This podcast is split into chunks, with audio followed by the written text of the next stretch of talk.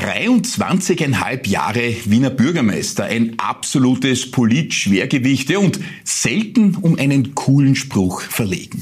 Michael Häupl, der mit seinem Buch Freundschaft soeben seine Biografie vorgelegt hat. Jetzt ist er bei uns zu Gast. Vielen Dank für deine Zeit. Na, schönen Dank für die Einladung.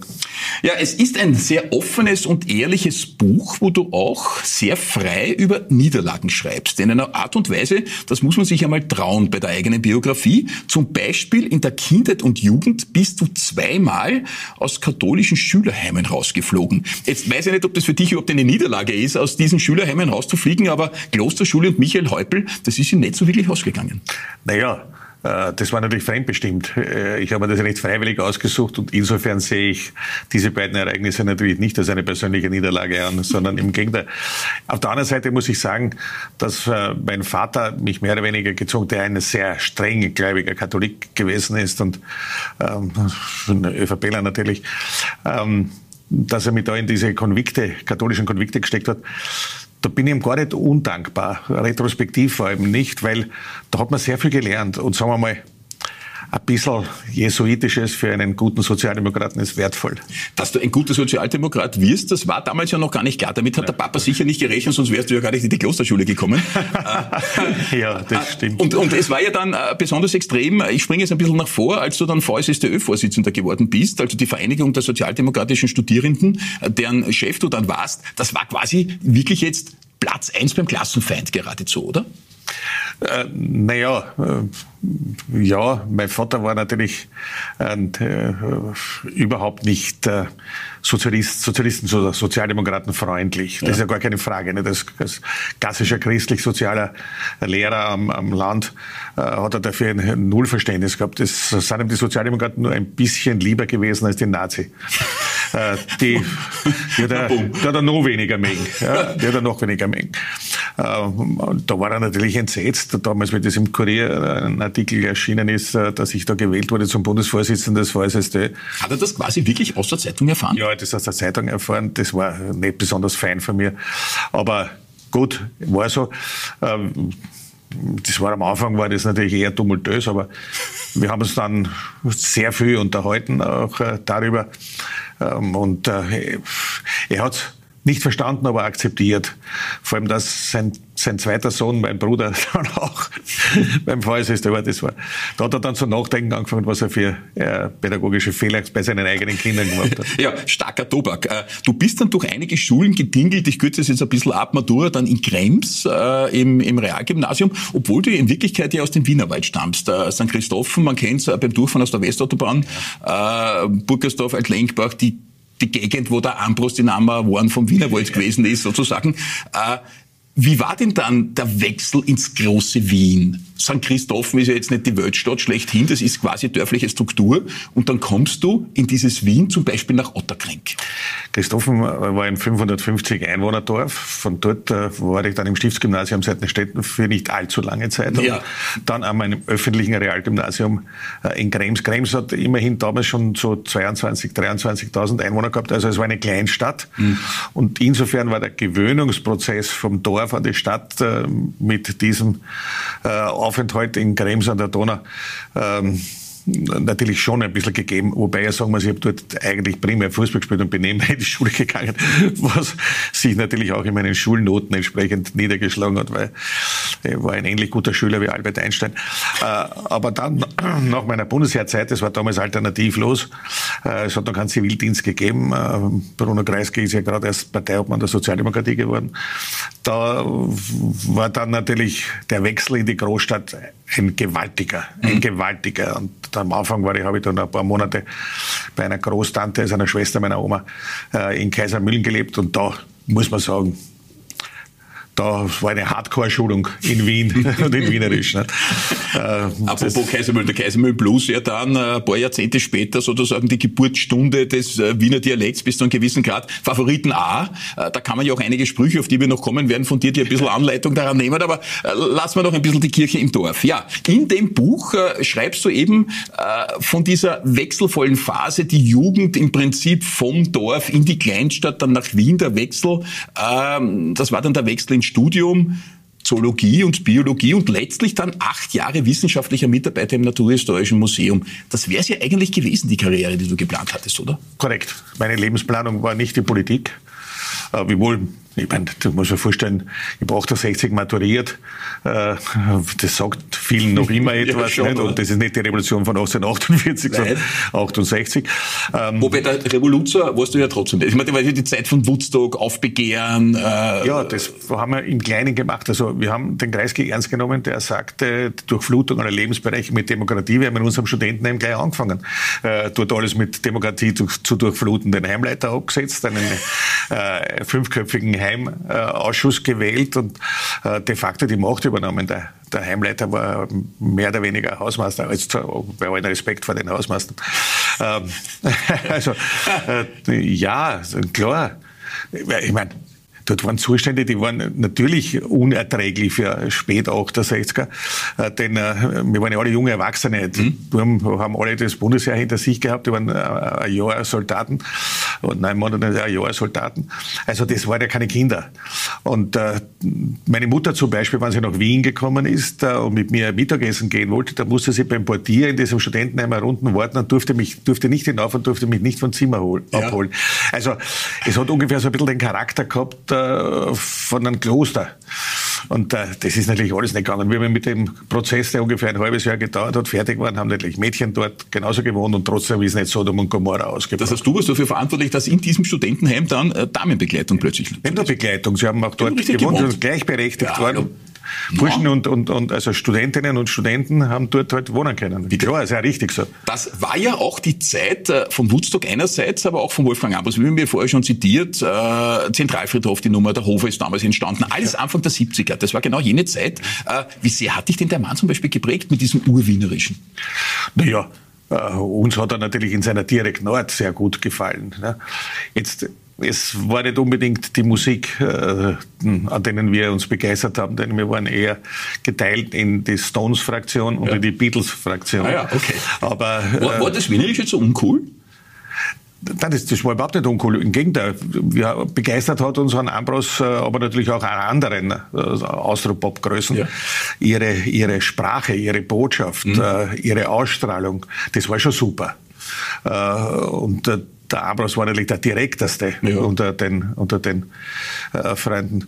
Es geht genauso trifft das aber auf die, auf die Dichtung zu. Ne? Ein, ein Peter Turini, äh, ein Wolfgang Bauer und so weiter, das waren für uns schon alles äh, ja, also Vorbilder. Ich kann mich erinnern, ich habe als, als Stella dann mal organisiert, so äh, Lesungen in Studentenheimen, ne? mit Peter Turini zum Beispiel. Und da haben wir uns ja damals auch kennengelernt. Das war das waren ihre Erfolge, ja, weil das war ja nicht nur unser Geschmack, sondern das war der studentische Geschmack im ja. Josef Czap damals auch schon dabei, der Peppi ja. sozusagen, ja, auch ein, ein Mitprotégé äh, des Michael Häupl, jener Mann, der dann diese fünf provokanten Fragen im Burgenland gestellt drei hat. auch. Drei? Waren es nur drei? Beim Bundesparteitag drei, ja. Oberne zum Beispiel Waffenbesitz und lauter solche Sachen. Den, den Landeshauptmann den burgenländischen Landeshauptmann. Ja. War sehr goscher, der war ein junger Bur damals ja quasi noch und das hat ihm eigentlich den Beginn seiner Popularität, die er damals, manche sagen jetzt auch noch, aber damals jedenfalls hatte, der größte Vorzugsstimmen Wahlkampf aller Zeiten. Das war dann eure Schmiede sozusagen, nichts zu pfeifen nach außen hin. Ja, das, das, stimmt. Äh, und der Peppi, muss man ja dazu sagen, war ein glänzender Rhetoriker.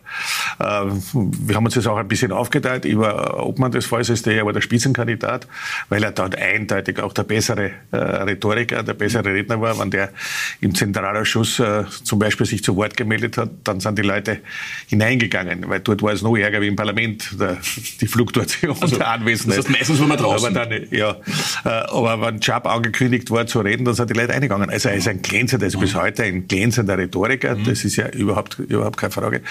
Äh, wir haben uns halt immer nur ein bisschen die Arbeit aufgeteilt und das war ein bisschen komisch. mein lieber Freund Uli Sommer, der hat gesprochen über die Vorstellungen des VSSD zur Hochschulreform. Ich habe geredet über die soziale Lage der Studenten und er hat die ÖSU geschimpft, also die schwarzen Studenten. Ah ja. Das war ah, unsere Arbeitsaufteilung. Die Vorbereitung dann als äh, Generalsekretär und was er dann noch alles war. Also er war schon ein bisschen so ein Kettenhund-Typ, auch der Josef Job. Der hat, er hat sehr pointiert ja, formulieren können. Sagen wir es freundlich so, sehr pointiert. So. Er war immer wieder da, also ja. ich, ich weiß, wie er drauf ist. Ja, dann kam schon langsam der Beginn des Aufstiegs in der SPÖ. Helmut Zilk hat gerufen, das war relativ rasch dann schon das äh, Stadtratsamt für Umwelt und dann, man glaubt es kaum, 23,5 Jahre als Bürgermeister begonnen, 1994. Und das war ja begleitet von extrem vielen coolen, magisch, markigen Sprüchen. Mein Wien ist nicht deppert. Fand ich wirklich großartig. Äh, äh, unglaublicher Spruch. Oder man bringe den Spritzwein, ist ja geradezu im, im, das ist ja schon in den deutschen Wortdiktus übernommen worden, wie wenn man es äh, aufsaugen müsste, wenn man in dieser Stadt äh, geboren wurde. Ja. Hast du das jetzt ganz ehrlich in irgendeiner Art und Weise auch darauf angelegt, damit quasi für immer unverwechselbar zu bleiben? Nein, gar nicht.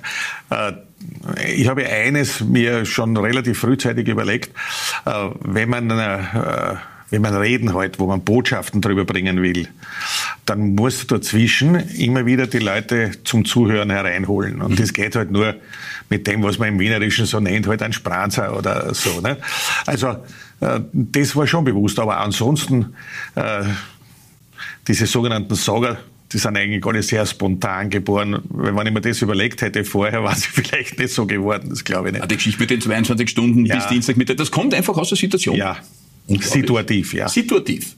Nicht geplant, kein kabarettistisches ja. Projekt dahinter, Nein. sondern das ist situativ. Das, wobei, es entsteht schon immer aus Emotionen heraus. Jetzt zum Beispiel äh, diese, diese 22 ja. Stunden Arbeitszeit. Das ist Lehrergewerkschaftsdiskussion. Lehrer, das war die Lehrergewerkschaftsdiskussion und wenn ein, ein Pädagoge äh, sagt, wenn über die 22 Stunden weiter diskutiert wird, dann bedeutet das Krieg.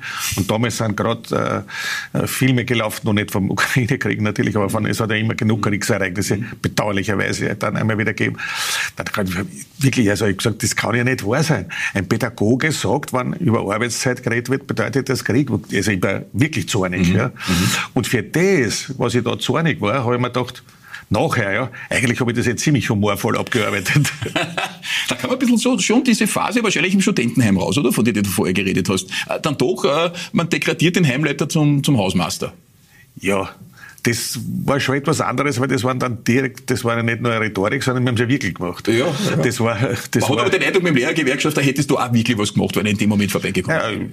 Ja, hätte gar nichts mit ihm gemacht, weil der ist gewählt und das respektiere ich selbstverständlich. Aber ich, ich muss nicht äh, seine, seine, ja wirklich total unüberlegten, ich sage es jetzt sehr freundlich, ja, total unüberlegten Vergleiche mit einer Arbeitszeitdiskussion und Krieg äh, akzeptieren. Das muss man nicht. Ja, 23,5 Bürgermeisterjahre, da kann man über alles und ewig und ganz lange sprechen. Äh, verkürzt gesagt, das waren viele Phasen einer Alleinregierung, äh, einer absoluten Mehrheit und dann gab es Koalitionspartner mit der ÖVP, aber zuletzt eben auch mit den Grünen. Zehn Jahre, sehr lang ein Experiment, Grün 1, Grün 2. Das hat anfangs eigentlich sehr gut geklappt. In eurer ersten Phase, Maria Vasilako, ihr wart ein sehr prominentes Bärchen, auch äh, immer wieder persifliert im Willkommen Österreich zum Beispiel. Ja. Kultstatus, war wirklich gut getroffen irgendwo, ja. ich habe ich ja beobachtet. Dann kam aber zunehmend Sand ins Getriebe. Wieso eigentlich? Naja, es äh, hat äh, da auch Leute gegeben, und zwar sage ich das bei den Grünen, aber äh, zum Teil auch bei uns, die eigentlich mit der ähm, Koalition nicht mehr so zufrieden gewesen mhm. sind. Mhm. Äh, weil man muss bei so einer Koalition natürlich schon verstehen, dass man den anderen nicht überfordern darf dass man dem anderen Respekt entgegenzubringen hat. Äh, und wenn ich dann das letzte Ereignis, das jetzt zum Ende der Koalition schon nach meiner Zeit äh, geführt hat.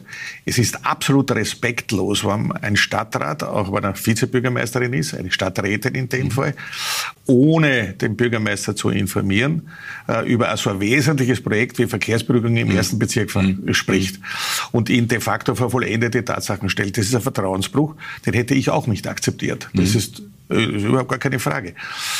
Das ist etwas, was, äh, was äh, Maria Vasilako niemals gemacht hätte. Sondern da hätte man es hingestellt, so wie bei anderen Projekten, die auch umstritten gewesen sind. Heute sagen alle super, aber vorher war das was anderes, Marie-Hilfer Straße Natürlich. Äh, zum Beispiel. Ja, ja. Da, jawohl, das war abgesprochen und ich habe das Projekt deswegen auch sehr unterstützt und sehr forciert, so wie auch der Großteil meiner Partei, weil das ja wirklich ein gutes Projekt mhm. war. Mhm. Es war ja wirklich gut. Ne? Und das hat da Heute sagen ja das auch alle Unternehmer, die dort sind und die ÖVP sagen eh alle, dass es super ist. Ähnlich wie bei der Donauinsel. Da waren ja anfangs auch viele dagegen und also, dann... Koalition zerbrochen. Ich weiß, großes Thema. Ja. Großes Thema. Lassen wir es jetzt begraben. Ja, was eben an dem Buch äh, schon sehr begeistert, das sind diese offenen Worte. Etwa auch in die wirklich intensiven Turbulenzen. Ich habe das damals als Journalist dann schon auch beruflich begleitet im Zuge deines Abgangs oder kurz davor. Die SPÖ Wien, und man kann das jetzt ja sagen, ist faktisch in zwei Teile zerfallen. Jener Teil um Michael Ludwig, der das Rennen um die Nachfolge Dann ja gemacht hat. Und der andere Teil um Andreas Schieder. Äh, hat da der amtierende Bürgermeister Häupl die Züge möglicherweise am Ende seiner Phase in den letzten ein, zwei Jahren zu locker gehalten, damit es diese einander widersprechenden Lager überhaupt geben konnte?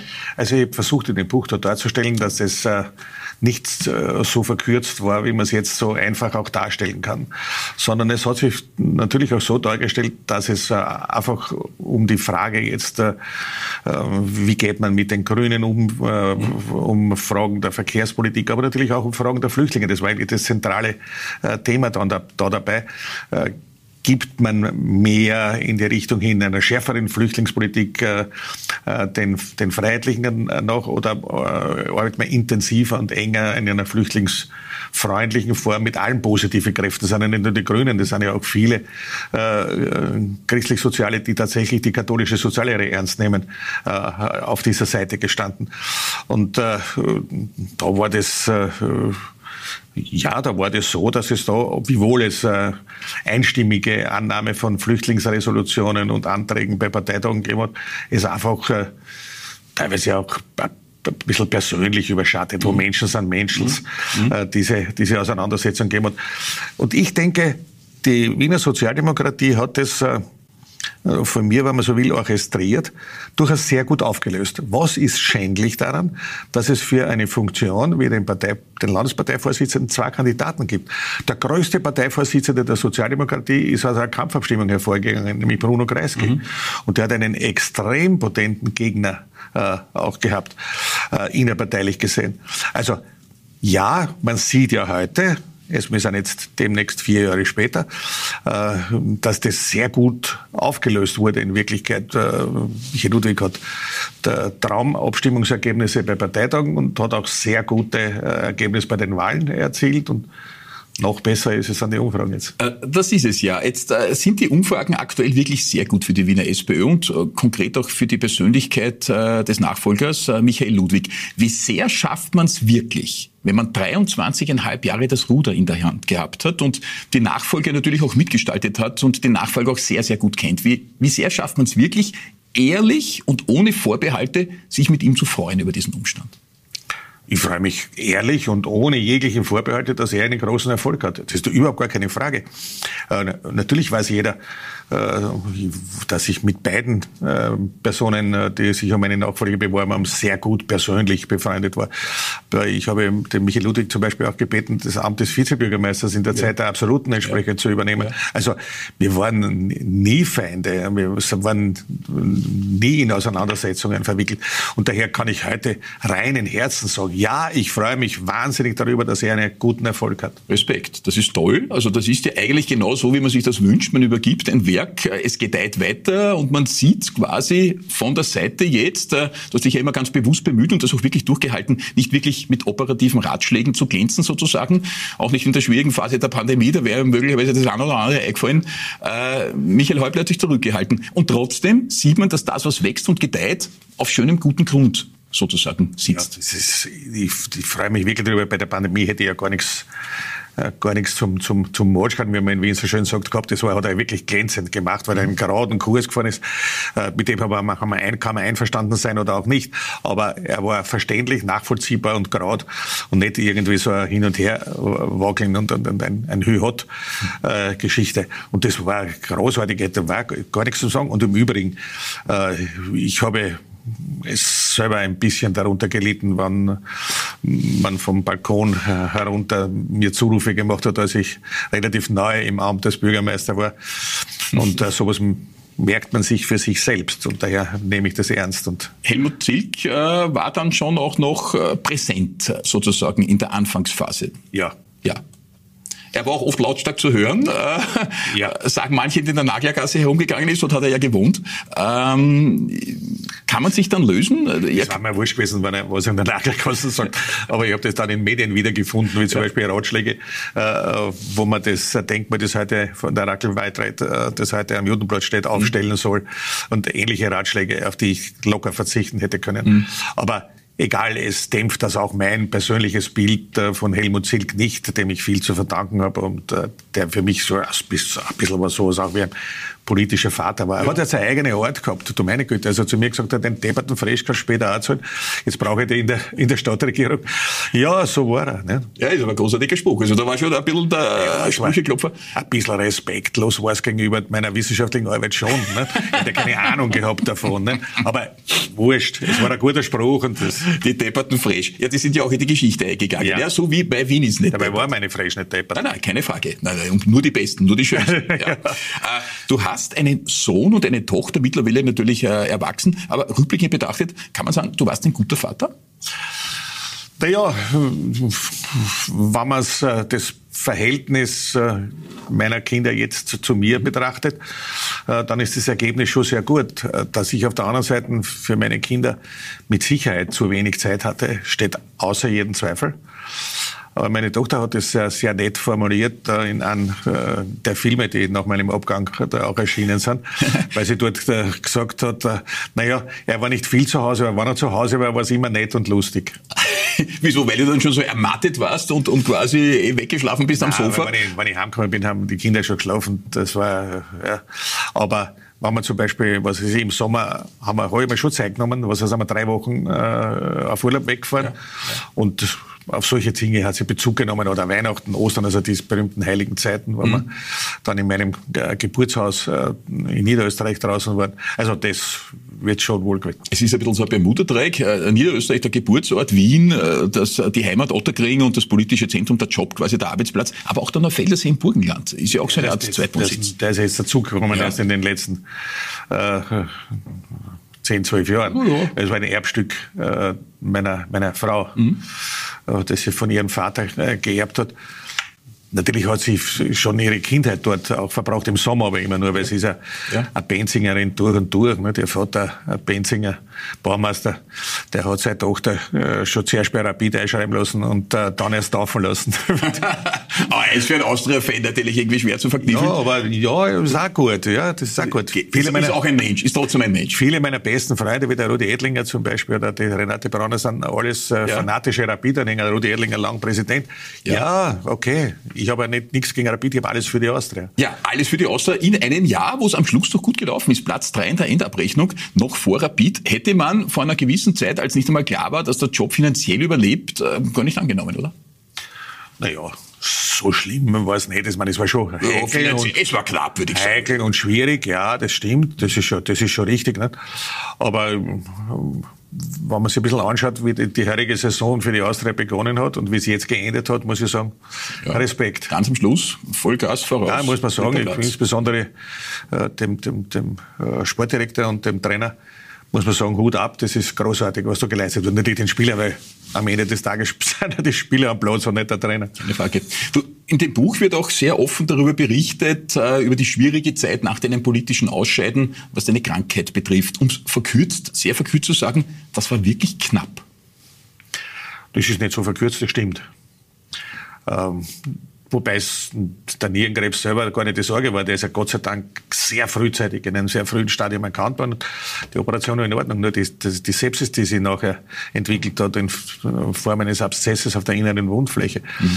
das hat man halt dann äh, drei Wochen Intensivstation und drei Monate Spital eingetragen. Ne? Und das war das tatsächliche Problem. Äh, mit einem ziemlichen Substanzverlust auch äh, des Körpers, mit also mit, mit, mit allen Komplikationen, die man sich im Prinzip nur so vorstellen kann, mhm. äh, da dabei nach weiteren drei Monaten war ich dann wieder halbwegs fit. Nicht? Also wie ich knapp, vor, also knapp nach Weihnachten nach Hause gekommen bin aus dem Spital, da musste ich mich im ersten Stock hinsetzen, weil in die zwei Stock, wir haben keinen Lift daheim, ja. äh, nicht hinaufgehen konnte in einem. Mhm. Wie ich dann von der Reha zurückgekommen bin, da bin ich mit äh, zwei Reisetaschen, ohne außer Atem zu kommen, in den zweiten Stock wieder aufgegangen. Also das ist wieder ganz gut gegangen. Da kommt der sportliche äh, Michael Häupl wieder äh, rüber. Äh, wir haben ja öfters uns schon über Sport unterhalten. Du hast gesagt, du bist der also zumindest von Otterkring runter ins Rathaus ist es immer ausgegangen. Äh, spielst du ja auch äh, Fußball nach wie vor? Also nein, die, nein, nein, jetzt, jetzt vielleicht nicht mehr im, im Promi-Team. Ähm, äh, FC, FC Rathaus gegen FC Journalismus oder so ähnlich. Zum Beispiel. Ja. ja aber mit 60 ungefähr habe ich aufgehört. Mein Freund Baby Hickersberger hat vielleicht zu Recht gesagt, nach 60 spielt man nicht mehr. Und zwar der nennt mich nicht wegen dir, äh, sondern wegen der anderen.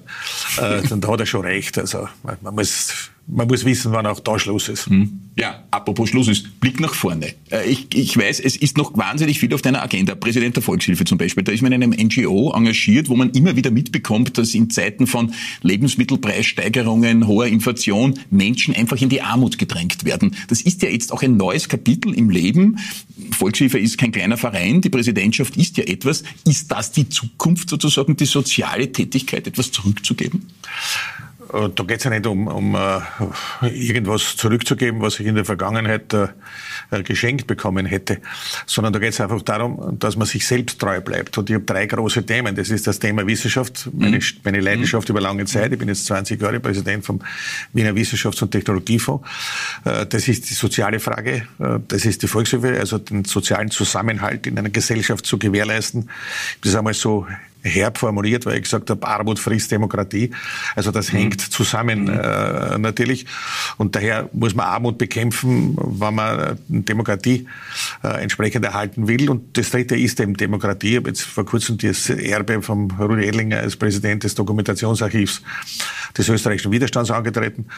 Das ist das ist eine ehrenvolle, aber momentan auch zeitlich sehr beanspruchende Tätigkeit. Ja, äh, man muss es sagen, wenn man das Buch durchliest, ein prallvolles Leben, ich meine, das weiß man eh, äh, der Mann hat die Stadt geprägt wie kein anderer, der längst amtierende Bürgermeister, man muss es immer wieder sagen, hier steht eine Legende sozusagen, auch wenn ich äh, das natürlich sehr lange beobachtet hat, äh, irgendwann wird man dann unsterblich sozusagen als Legende. Freundschaft verkauft sich gut, ich glaube, das ist bereits die dritte Ausgabe, obwohl es gerade erst herausgekommen ist. Ja, es ist die dritte Auflage gegangen, was mich wirklich sehr freut, weil ich hätte ich nie erwartet, äh, als der Herr Brandstätter zu mir gekommen gekommen ist und gesagt hat, äh, wollen Sie nicht äh, Ihre Autobiografie schreiben? Und haben gesagt, Herrn, das, was ich schreiben kann, äh, das ist, äh, ja, darf ich nicht schreiben und das, was, also das, was die Leute interessiert, ja. das darf ich nicht schreiben und das, was ich schreiben darf, interessiert die Leute nicht. Aber er hat mich äh, dann doch überredet und vor allem mit meinem Freund Herbert Lackner, äh, der da ja mit dabei war, das war natürlich sein Lockvogel. Ja, ein sehr spannendes Leben, ein prallvolles Buch über sehr viel Persönliches, äh, Siege, aber auch Niederlagen und das ist das Bemerkenswerte, wie offen du damit umgehst. Michael Häupl, vielen Dank für den Besuch im Stadtgespräch. Danke nochmal für die Einladung. Ja, danke schön.